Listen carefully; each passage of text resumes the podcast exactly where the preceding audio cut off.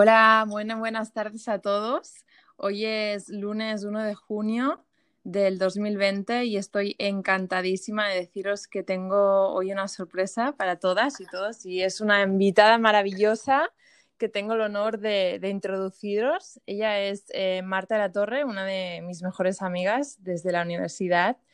Y le pedí a Marta si, si, si querría estar con nosotras hoy porque es una de las personas que creo que ha vivido más de cerca el tema que vamos a tratar hoy y de la que creo que podemos aprender más. Eh, muchas gracias, Marta. Gracias por, estar aquí con nosotras. Hola, buenas tardes. Bueno, en primer lugar me presento, sí, soy, Marta y os hablo un poco de mí. Eh, pues como ha dicho Beth, eh, somos amigas desde la universidad, somos grandes amigas. soy de Barcelona y tengo 30 años y la verdad es que estoy encantada y muy ilusionada de estar aquí pues compartiendo este momento ¿no? con todas vosotras y poder hablar un poco pues de mi experiencia ¿no? y de, quién soy, qué es lo que he vivido y seguro que pues muchas de vosotras os sentís identificadas con mi historia, entonces estoy encantada de, compartirlo. Gracias, gracias Marta. Pues bueno, introducimos el tema. El tema que escogí es la presión social que vive la mujer eh, aunque estemos en el 2020, aún esto es real, eh, a los 30, ¿no? Como todas estas cosas que desde que somos pequeñas, incluso nosotras pensamos, a los 30 yo ya tendré esto, esto en mi vida, ya hacer esto y lo otro, porque se espera, la sociedad espera que a los 30 eh, nos ocurran una serie de cosas, ¿no? Entonces, bueno, desde lo que puede ser que a los 30 vas a ser una mujer casada, que seguramente ya vas a estar pensando en cuándo vas a tener el primer bebé, ya tendrás un estatus social X y tendrás un trabajo así, ¿no? Toda esta presión social que puede ser muchísimas cosas, eh, que, es, es, lo que es y cómo la vivimos. Entonces, em, Marta, un poco, ¿cómo lo ves tú? ¿Qué crees que es la presión social que vive la mujer? Bueno, yo primero de todo me gustaría compartir eh, un poco mi historia para que la gente que me escuche pues también entienda cómo lo estoy viviendo, ¿no? Entonces, bueno, yo sí que tengo 30 años, como bien has dicho tú, y entonces, bueno, yo fui de ese grupo de mujeres eh, que se casa pronto, que es algo eh, un poco inusual, ahora. Me casó con 28 años y formo parte de ese grupo cada vez más grande, ¿no? De mujeres, pues que, de matrimonios fallidos. Y bueno, pues me separé al año medio de matrimonio, así que con 30 años, pues eh, soy una mujer divorciada. Entonces, bueno, ¿a qué te enfrentas en este momento? Pues te enfrentas a un esquema mental que tú te has eh, construido en tu cabeza, ¿no? De al final cómo va a ser tu vida, cómo va a ser tu proyección profesional, cómo va a ser tu proyección personal. Eh, me voy a casar joven, yo tenía la idea de tener hijos jóvenes, o sea, joven, y pues me encontrado en un momento en que, bueno, en que tengo 30 años y realmente pues estoy soltera, no tengo pareja y bueno, y he tenido que aprender pues a vivir. Eh, sola, ¿no? A, crecer eh, de manera personal siguiendo un camino sola cuando lo tenía realmente todo ya parecía que encaminado. Y bueno, y en un momento en que todo tu alrededor, pues realmente sí que está en esta fase que tú has dejado atrás, ¿no? Entonces, bueno, es cómo te, cómo te enfrentas a todo este cambio en un momento en que tú igual ya estabas pensando en ser madre.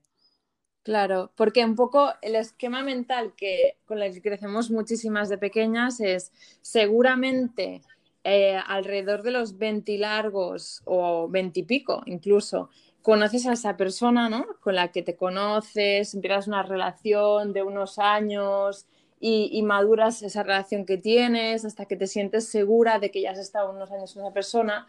Y a eso de los 20 largos, casi 30, es cuando das ese gran paso, ¿no? Que es el que nos tenemos como en el subconsciente de que sobre todo los 30 es cuando, cuando creas esos pilares, ¿no? los que construyes tu vida como la estabilidad eh, de la familia. Eh, y seguramente, pues lo que tú dices, a finales de los 20 y pico, inicios de los 30 es cuando la gente da ese gran paso de ya he encontrado a la persona en mi vida, ahora toca eh, construir ese, ese mm, compromiso ¿no? con el matrimonio y, entonces ya buscar lo siguiente que sería el bebé, ¿no? Y, yo creo que en la sociedad, nuestra generación, Marta, esto pasa entre los 27 y los 33, ¿no? Más o menos, ¿verdad? Sí. Y, y, como tú dices, por ejemplo, en nuestro grupo de amistades, em, tú fuiste de las primeras, ¿no? En hacer este paso y todas como dijimos, wow, qué bien, como mi Arta ya está haciendo, no lo dijimos, pero pensamos, ese check, ese primer check de ya encontré a la pareja, ¿no? Y ya se está casando, qué bonito y, te sientes emocionada, ¿no? De, hacer ese paso tan bonito. Y es como, estás haciendo lo que toca, ¿no? Y, es interesante y por eso, Marta, eh, yo quise invitarte a este podcast. ¿Qué pasa cuando ves que tu vivencia estaba siguiendo esta pauta de social de ya me caso y, voy a tener lo siguiente el niño, pero en realidad te das cuenta que no, que te sales de, esta, de este esquema porque te das cuenta que no es la persona, ¿no? Entonces, mm, ¿cómo se vive eh, ahora que ahora estás fuera de lo que la sociedad diría, ¿no? Vuelve a estar como soltera, ahora a los 30. ¿Cómo se vive esa presencia social de, por ejemplo, no solo no... Claro, hay como dos, dos perdona que diga, ¿no? Pero como dos experiencias que la mujer puede estar viviendo cuando no está haciendo estas, este esquema social. Una sería, aún no he encontrado a la persona no me he casado. Otra sería, es ya me he casado y me he dado cuenta que no funciona y estoy soltera, ¿no? Entonces, eh, ¿cómo, es, ¿cómo, es, tu vivencia ahora em, que te das cuenta que estás fuera de esa rueda social? Exacto, pues mira, sí, creo que has definido muy bien las dos posiciones en las que la mayoría de nosotras es que nos encontramos ahora mismo. Eh, en primer lugar, sí que me gustaría destacar que lo primero que me tuve que enfrentar al final es a, ostras, asumir que un paso tan importante que has dado en tu vida eh, no te ha salido bien, ¿no? Es asumir ese fracaso, porque al final, pues todos, todas durante toda la vida teníamos el matrimonio como es el paso, el primer paso realmente importante, ¿no? Prácticamente después de irte de casa, al que te vas a enfrentar y asumir que eso ha fracasado y que tienes que dar explicaciones a todo tu entorno es muy difícil, ¿vale? Es un proceso muy, muy, muy difícil y es un proceso que obviamente pues con el que sufres muchísimo. Pero yo quiero animar, bueno, hacer un, llegar un mensaje de ánimo a todas aquellas personas pues que eh, se encuentran en esta situación porque al final eh, un matrimonio es un paso muy importante, pero en realidad es un papel. Es decir, un matrimonio es como una ruptura de una relación y al final todos estamos expuestos a eso durante toda nuestra vida. Y si no funciona una relación, no funciona y se sale de esta relación y se supera y tu entorno al final lo que hace es apoyarte porque te quieren y porque quieren verte bien y todo, todo, todo se supera. Y yo pensaba que nunca iba a poder salir del pozo en el que caí y al final ahora soy una persona súper feliz y una persona que ha asumido que hay cosas en la vida que no salen como planeamos. Esto es el punto número uno, todo se supera.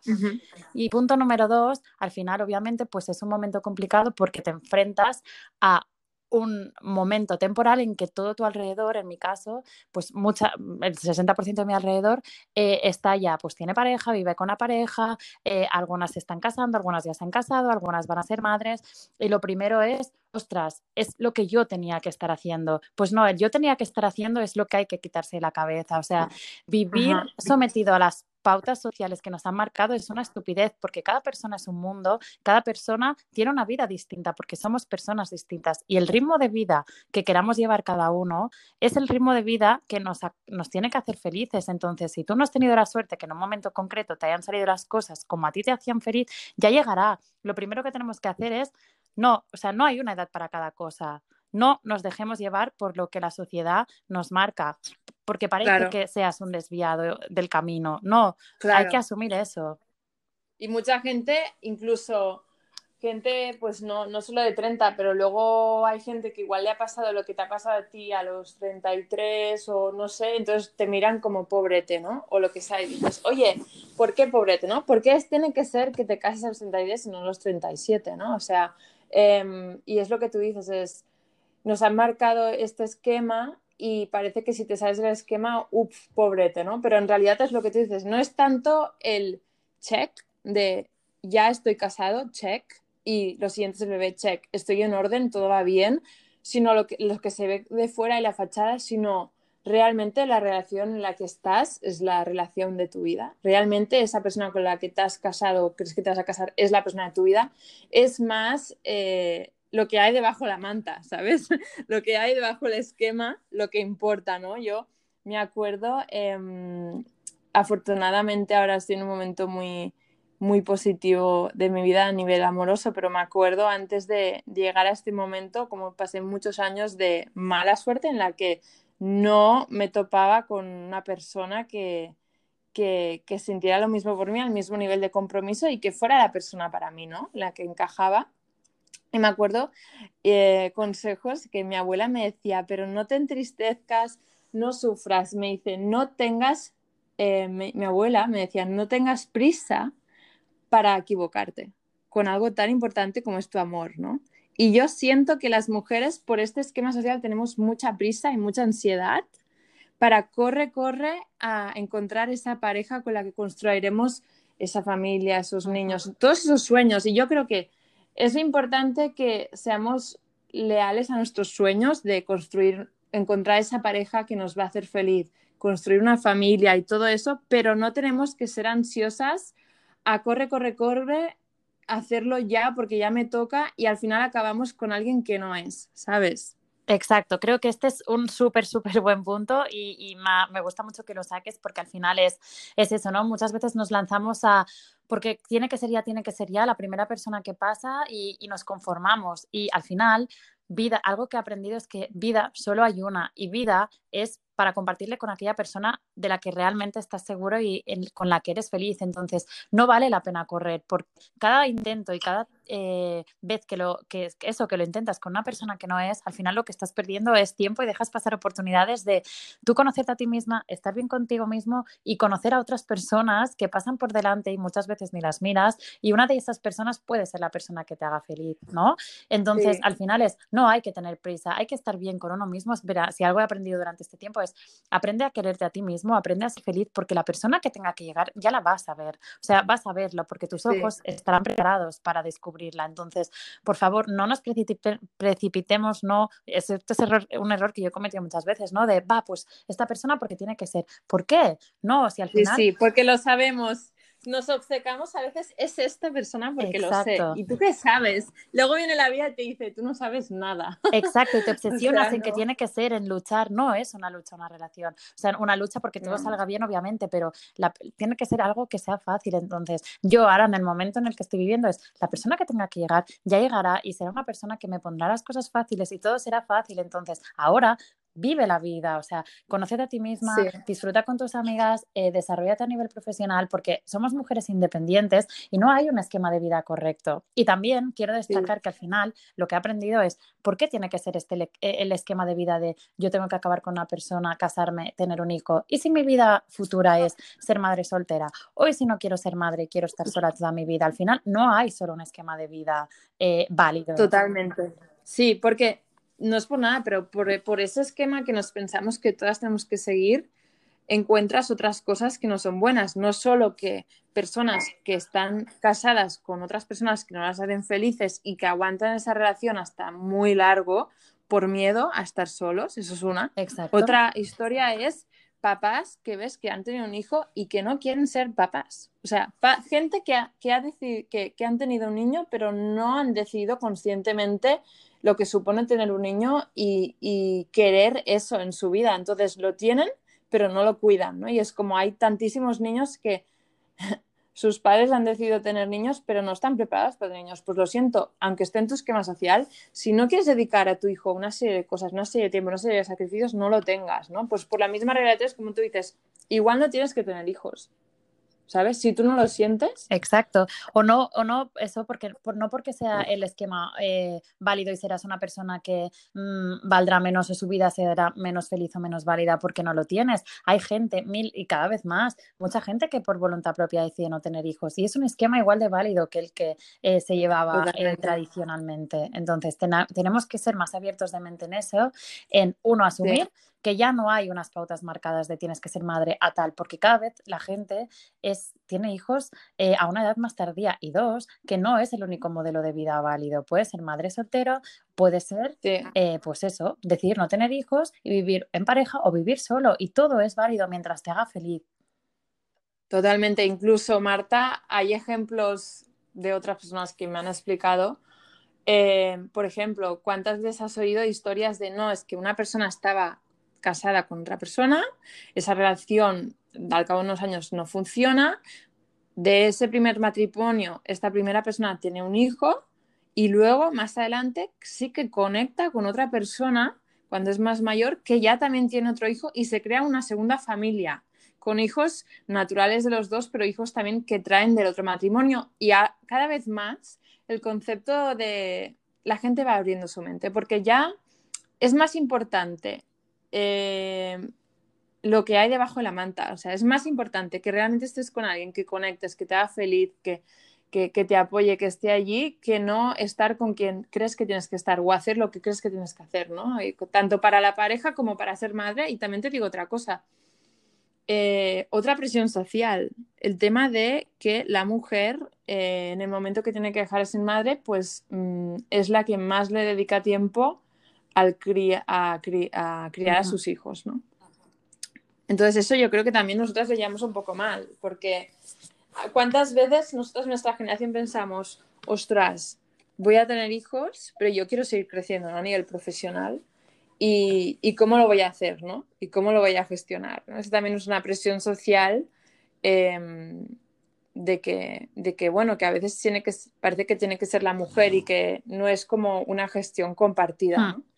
Que sí que hemos mejorado, ¿no? Pero este también es un tema. Exacto, yo creo que este es un tema en el que obviamente todavía tenemos que trabajar mucho.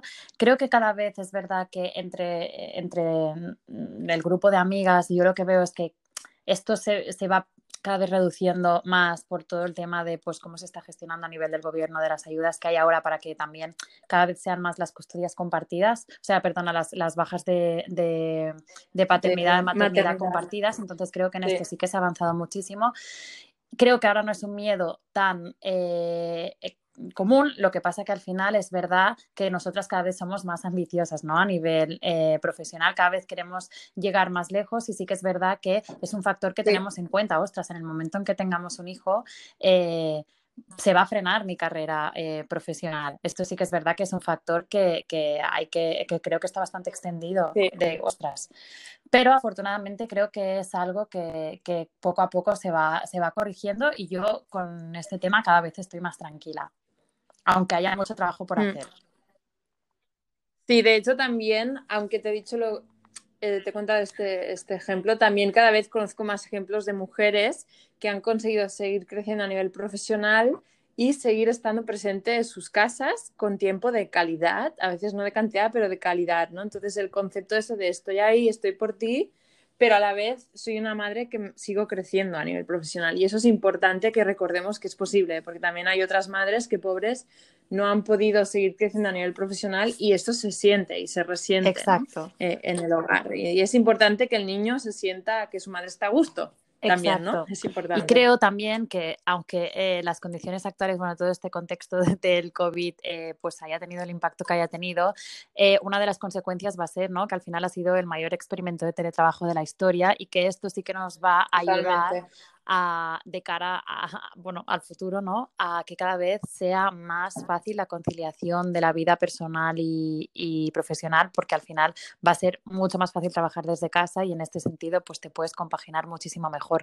Y yo soy optimista en este sentido de que esto va a ser un gran avance derivado de, esta situación. O sea que, eso, mira, pues es un punto positivo que le podemos sacar a, a esta pandemia, ¿no?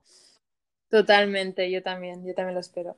Y pues, Marta, volviendo otra vez al tema del amor, que he sido yo, perdona que me he desviado, eh, tengo otra pregunta em, en relación a una situación como la que tú estás viviendo de estar soltera de nuevo a los 30, ¿no? Entonces, me gustaría que compartieras un poco cuánto fácil o difícil es eh, cuando estás soltera y tienes 30 versus cuando estás soltera y tienes 24 o 25. Y exacto, cuál es la vivencia y, si es más o, más, más o menos difícil encontrar pareja a esta edad.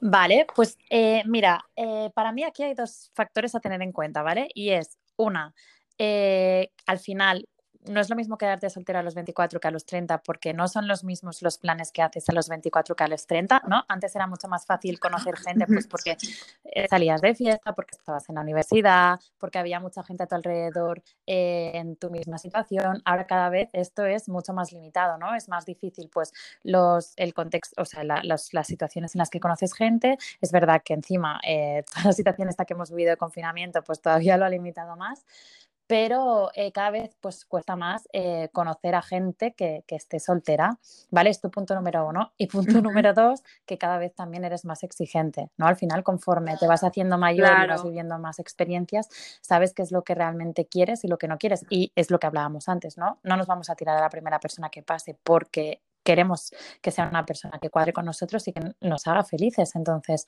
eh, al final, cada vez limitas más lo que quieres. Por tanto, pues con estas dos cosas, sí que es verdad que se hace más difícil conocer a gente, pero también he de decir que creo y siento a mi alrededor que cada vez la gente está más dispuesta a apostar por su felicidad y a cambiar su vida para eliminar las situaciones que no le hacen feliz. Entonces, ahora sí que hay más gente que decide eh, no eh, seguir con sus vidas actuales porque quiere un cambio, porque no es feliz. Entonces, bueno, por una parte sí que es verdad que cuesta más conocer a gente, pero por otra parte es verdad que cada vez eh, somos más valientes a la hora de tomar estas decisiones.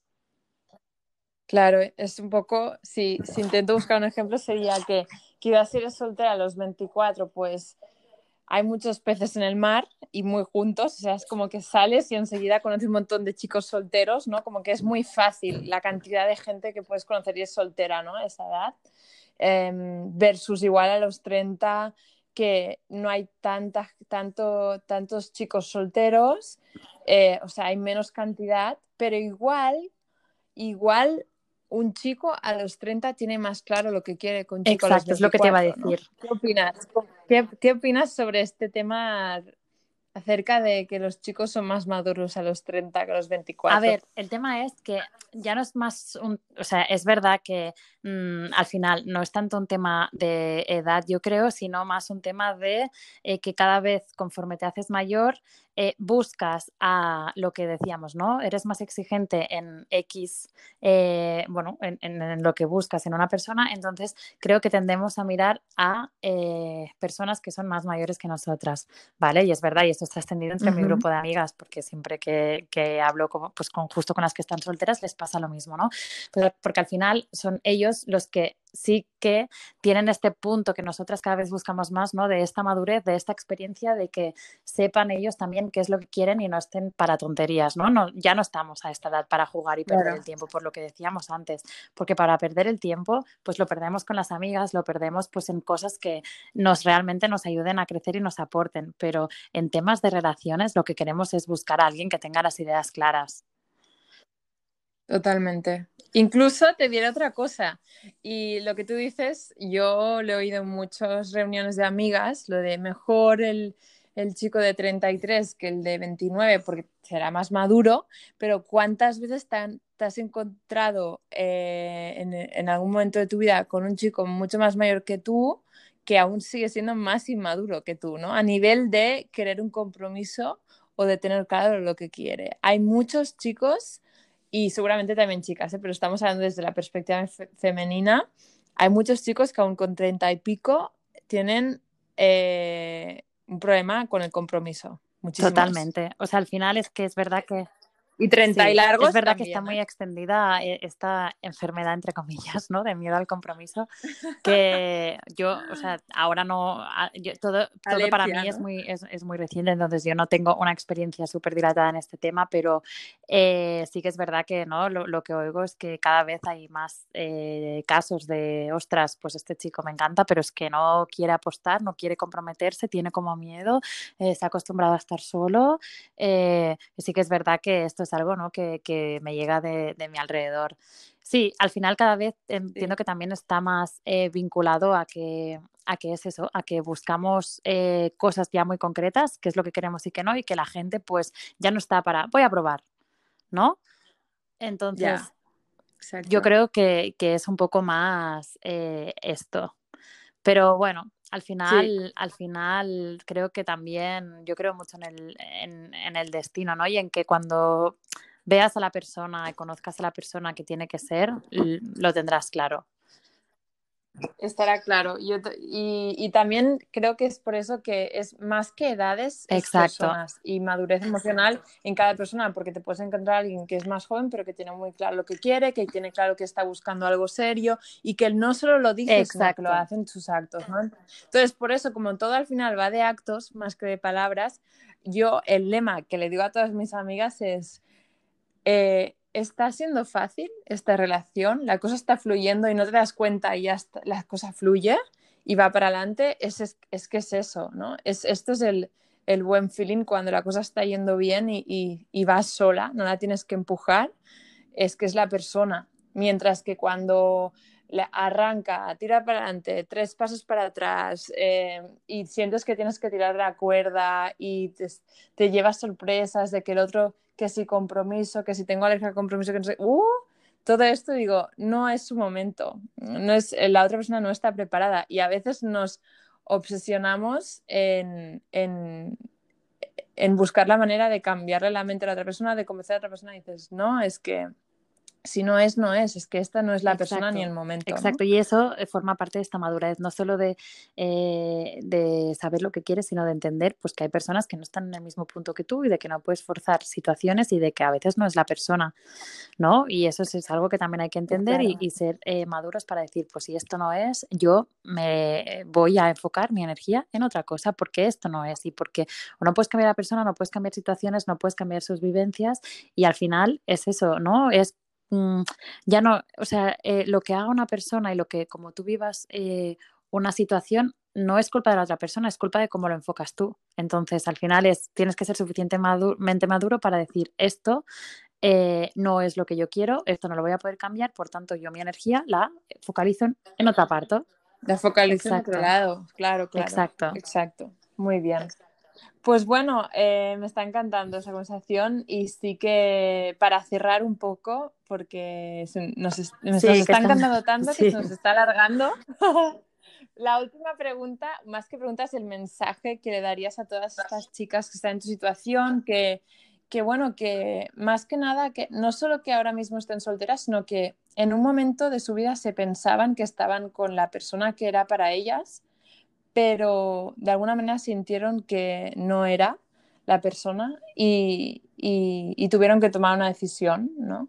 Y, cuál es el mensaje que le das a todas estas chicas ahora que están como volviendo a empezar a, buscar quién es esa persona o, a estar libres y conocerse a ellas mismas y que conocerán a esa persona más adelante, ¿no? ¿Cuál es el mensaje? Vale, yo lo que les diría es que al final, eh, bueno, que uno, les animo a que sean valientes y si ya lo han sido, pues eh, eh, les, les, felicito por, por haber eh, dado este paso. No les diría que al final que vida solo hay una y que la única realidad aquí es que hoy nos queda un día menos de vida que ayer, entonces esto es la única realidad, por tanto, no vale la pena malgastar eh, un día de tu vida en algo que no te hace 100% feliz, ¿no? Entonces, uno es que sean valientes, que todo pasa, que cuántas veces eh, han pensado que no superarían una situación y miras atrás y piensas, ostras, aquello que en aquel momento me dolió tanto, mira ahora que lo miro y pienso, buf, ¿sabes? Qué lejos queda aquello o cuánto me ha enseñado. No, al final creo que todo son experiencias y que de todo aprendemos y que esta experiencia que no ha salido bien hoy les habrá enseñado miles y miles de cosas para ah, enfrentar su vida futura y que al final de todo esto pues que lo metan en una bolsa y que se lo lleven ¿no? en el camino para saber realmente qué es lo que buscan en el futuro y que inviertan ahora el tiempo pues para su familia, para sus amigos, para estar bien con ellas mismas y es una oportunidad para empezar de cero y para crecer como personas y que no se frustren y que no se agobien, que no hay un esquema solo de vida válido y que todo llega que llegar, que la vida es, tiene que ser fácil y, que las cosas llegan si están dispuestas a verlas. Entonces no vale la pena obcecarse en porque esto no, porque esto no, sino es qué me llevo de esto, cómo quiero que sea mi vida y que tienen la oportunidad de construir su vida de cero. Pues adelante. Es una oportunidad eh, genial que no todo el mundo tiene. Son unas afortunadas de poderlo vivir y nada, pues que cojan un papel y construyan como quiere que sea su ruta y las cosas irán llegando solas y que luchen por lo que quieren, sin obsesionarse por nada. Es decir, hay que vivir y las cosas irán llegando, pero que aprovechen todo lo que tienen a su alrededor y que vean pueden ser felices con un esquema muy distinto de vida al que tenían en su cabeza. Y para mí este, este es el mensaje, ¿no? Ahora desde, desde el punto de vista de una persona pues que ha crecido un montón con todo lo que le ha pasado, que es feliz y que realmente valora más que nunca lo que tiene a su alrededor. Y sin prisas porque todo llega. Sí, totalmente. Muchas gracias, Marta. Pues nos quedamos con este mensaje. Al final lo que has dicho tú, eh, recordar que todas las experiencias, por buenas o malas que las, eh, nos hayan hayamos vivido o hayan dolido todas las experiencias nos sirven para aprender y aunque alguna experiencia nos haya hecho sufrir en el pasado, nos ha dado un aprendizaje para que podamos mejorar y seguir creciendo en el futuro, con lo cual eh, es positiva al final. Eh, que para aquellas que no tengan pareja, que aprovechen el tiempo, como dice Marta, para conocerse más a sí mismas, para saber realmente quiénes son ellas y qué es lo que quieren en su vida y que en el momento que se salgan y conozcan a gente, utilizan el, aprendizaje que han tenido de qué es lo que quieren y qué es lo que no quieren para las futuras parejas que tengan y así sientan que pueden estar construyendo una pareja que realmente sea para ellas, ¿no? Y, y como dices tú y lo has dicho varias veces hoy en el podcast, lo de no obsesionarnos, ¿no? De un poco el, el ejemplo este de que a veces tenemos este sueño de la pareja, del objetivo que es encontrar esa pareja, ¿no? Y tenemos a alguien a nuestro lado y a veces pensamos, es esta persona, tiene que ser esta persona porque lo sé, ¿no? Y por lo que sea no funciona, nos hundimos y nos deprimimos porque pensamos, nunca voy a tener una pareja. No, te estás equivocando. Tu objetivo es tener una pareja, tu sueño es tener una pareja. Lo que te ha pasado es que te has encontrado un obstáculo y la vida te está diciendo, esta piedra, esta persona no es tu pareja. Y la gente, en vez de seguir andando por el camino hasta llegar a su sueño, eh, se obsesiona con la piedra, se obsesiona con que esta persona no es y por qué no es y por qué no es. Simplemente tenemos más que aceptar. Aceptar que esta persona no es y que será otra persona con la que llegaremos a ese sueño. Por lo tanto, tenemos que no mm, decir no voy a conseguir mi sueño y deprimirnos. No, sí que lo voy a conseguir y va a ser con otra persona y no lo puedo controlar todo, así que tengo que seguir creciendo y esto va a pasar más adelante. Así que este mensaje... Eh, y quiero puntualizar que no tiene que ser otra persona, es que igual no hay una persona, igual es estar bien contigo misma toda la vida y estar tú sola, es que no hay una vía válida. No nos tenemos que obsesionar en que la felicidad nos tiene que venir de fuera, es estate bien contigo mismo y si encuentras una persona que te complementa, será fenomenal. Y si no, pues igual es que prefieres estar solo toda la vida, pero no hay un modelo solo válido. Y también quiero destacar esto, que no nos obsesionemos que tiene que ser tengo que encontrar a lo largo de mi vida una pareja porque si no, no será una vida válida. No, habrá personas que sí y habrá personas que decidirán estar solas y es igual de válido. Totalmente, totalmente. Al final vienes al mundo tú solo y te vas tú solo. A veces nos duele mucho, pero, el camino lo hacemos nosotros solos. Y si tú no estás bien contigo mismo tú solo, lo vas a pasar muy mal.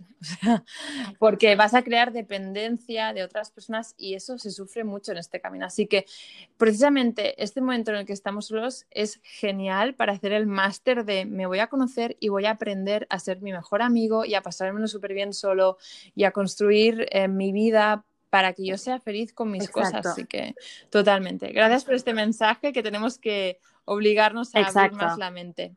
Bueno, pues, pues estoy encantada. Muchas gracias, Marta. Por Igualmente, muchas gracias por la invitación. Ha estado muy a gusto y me ha eh, gustado mucho compartir este ratito. Y espero en un futuro que podamos invitarte de nuevo y compartir otros aprendizajes Cuando sobre quieras. temas. Un beso, un beso muy fuerte. Un beso muy fuerte y, espero que esta conversación abra los ojos y ayude a muchas personas. Estoy segura. Muchas gracias a todas y a todos. Nos vemos en otro podcast la semana que viene. Un abrazo.